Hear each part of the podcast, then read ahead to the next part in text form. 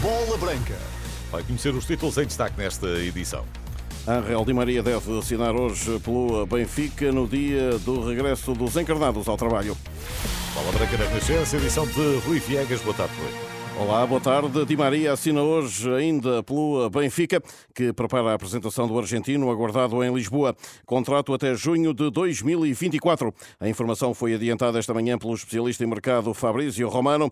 Uma chegada de Di Maria que motiva, defende o compatriota Mauro Aires, antigo avançado também dos encarnados. É motivante para o resto da equipa, principalmente para quando esta equipa também está liderada por um argentino, também campeão do mundo. Acho que qualquer equipa gostaria de ter um jogador assim. Obviamente que quem esteja em concorrência direta com ele pronto, capaz de pensar diferente, mas também é, é uma referência. Eu pessoalmente gostava de ter um espelho como Di Maria se as minhas condições fossem parecidas. Agora, obviamente que Di Maria se chega, chega para jogar. Alguém fica de fora.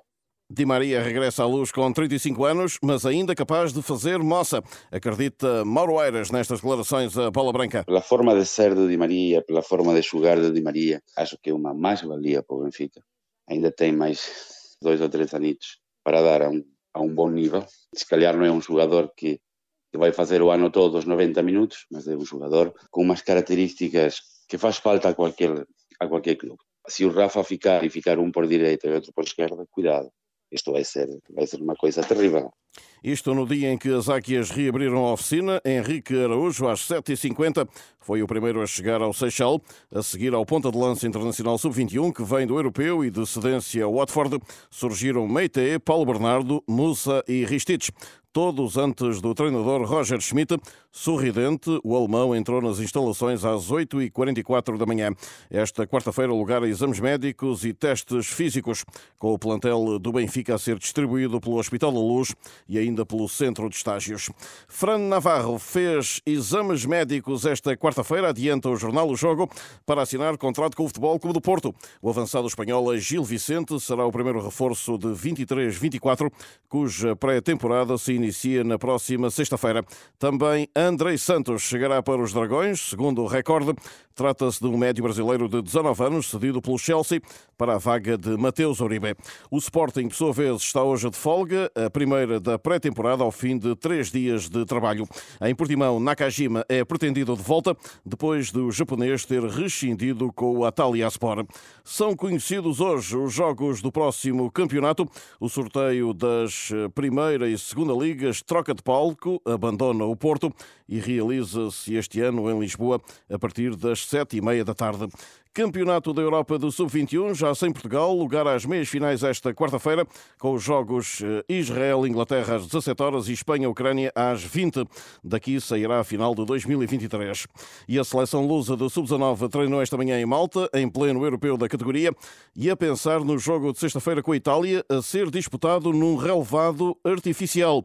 Uma preocupação, ainda assim, relativizada pelo selecionador da categoria, Joaquim Milheiro. No sintético, nós percebemos que a bola é muito mais irregular, o saltar da bola também é diferente, os momentos das bolas paradas na relação com o pé de apoio também é diferente, mas nós vamos ultrapassar eh, essa situação e vamos estar eh, à altura dos acontecimentos.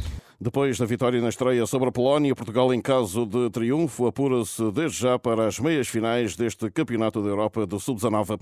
Outra seleção portuguesa, a feminina, prepara o Mundial que arranca dia 20. Sexta-feira há ensaio geral no Bessa diante da Ucrânia.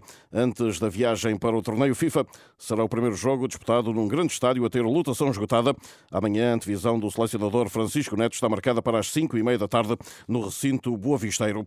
E o novo juiz da FIFA, o português Gonçalo Almeida, Almeida teme que o fenómeno árabe das contratações milionárias contribua para as más práticas. Palavras a bola branca do recém-nomeado para a Câmara de Agentes do organismo que tutela o futebol mundial. A meu ver, a médio prazo, esta realidade vai replicar-se é já uma realidade que, não, não com esta dimensão, mas que já assistimos no passado noutras jurisdições. Na década de 90, o Japão, uh, ou, uh, ou nos Estados Unidos, uh, no início deste século. É claro que estamos a falar de valores bem mais elevados.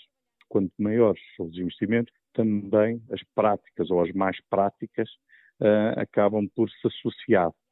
E, e, nesse capítulo, julgo que esta Câmara, aliás, todos os órgãos da, da FIFA, vão uh, acabar por ter uma necessidade acrescida de responder a essas más práticas. Prevejo que assim seja. Gonçalo Almeida é um dos 24 juízes da recém-criada Câmara dos Agentes. Eu, no âmbito dessa Câmara, exercerei as funções de juiz para decidir sobre litígios que envolvam agentes, os futuros agentes de futebol FIFA, e qualquer um dos seus potenciais clientes, que poderão ser desde jogadores, treinadores, clubes, ligas ou federações. Em Paris, o espanhol Luís Henrique é hoje apresentado no Paris Saint-Germain. A saída de Christophe Gaultier só ficou fechada ontem, com o treinador francês a levar 9 milhões de euros no bolso.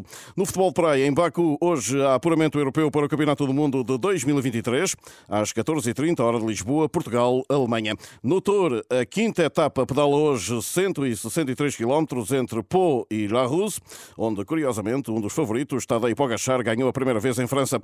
O outro candidato é Jonas Vingegaard. Explica o especialista e comentador Olivier Bonamici. Havia dois grandes favoritos para a volta à França: o, o dinamarquês Vingegaard, que ganhou o Tour no ano passado, e uh, o esloveno Pogacar, uh, que ganhou nos dois anos anteriores. E neste momento, neste duelo, Pogacar leva apenas um segundo de vantagem sobre Vingegaard. Pogacar é alguém de extrovertido, super ofensivo, versus Vingegaard, que é um rapaz mais calculadora.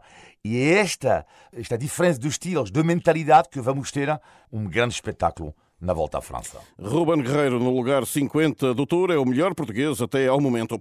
Atenção ainda ao ténis. A chuva de ontem adiou para hoje a estreia em Wimbledon de Nuno Borges, o único tenista português em prova na relva inglesa e número 68 do mundo. Nuno Borges vai ter pela frente esta quarta-feira o argentino Francisco Cerundolo, que é o 19 da tabela ATP. E assim saímos desta edição de Bola Branca. Já sabe, fica tudo em rr.sapo.pt. A hora certa às outras notícias. Boa tarde.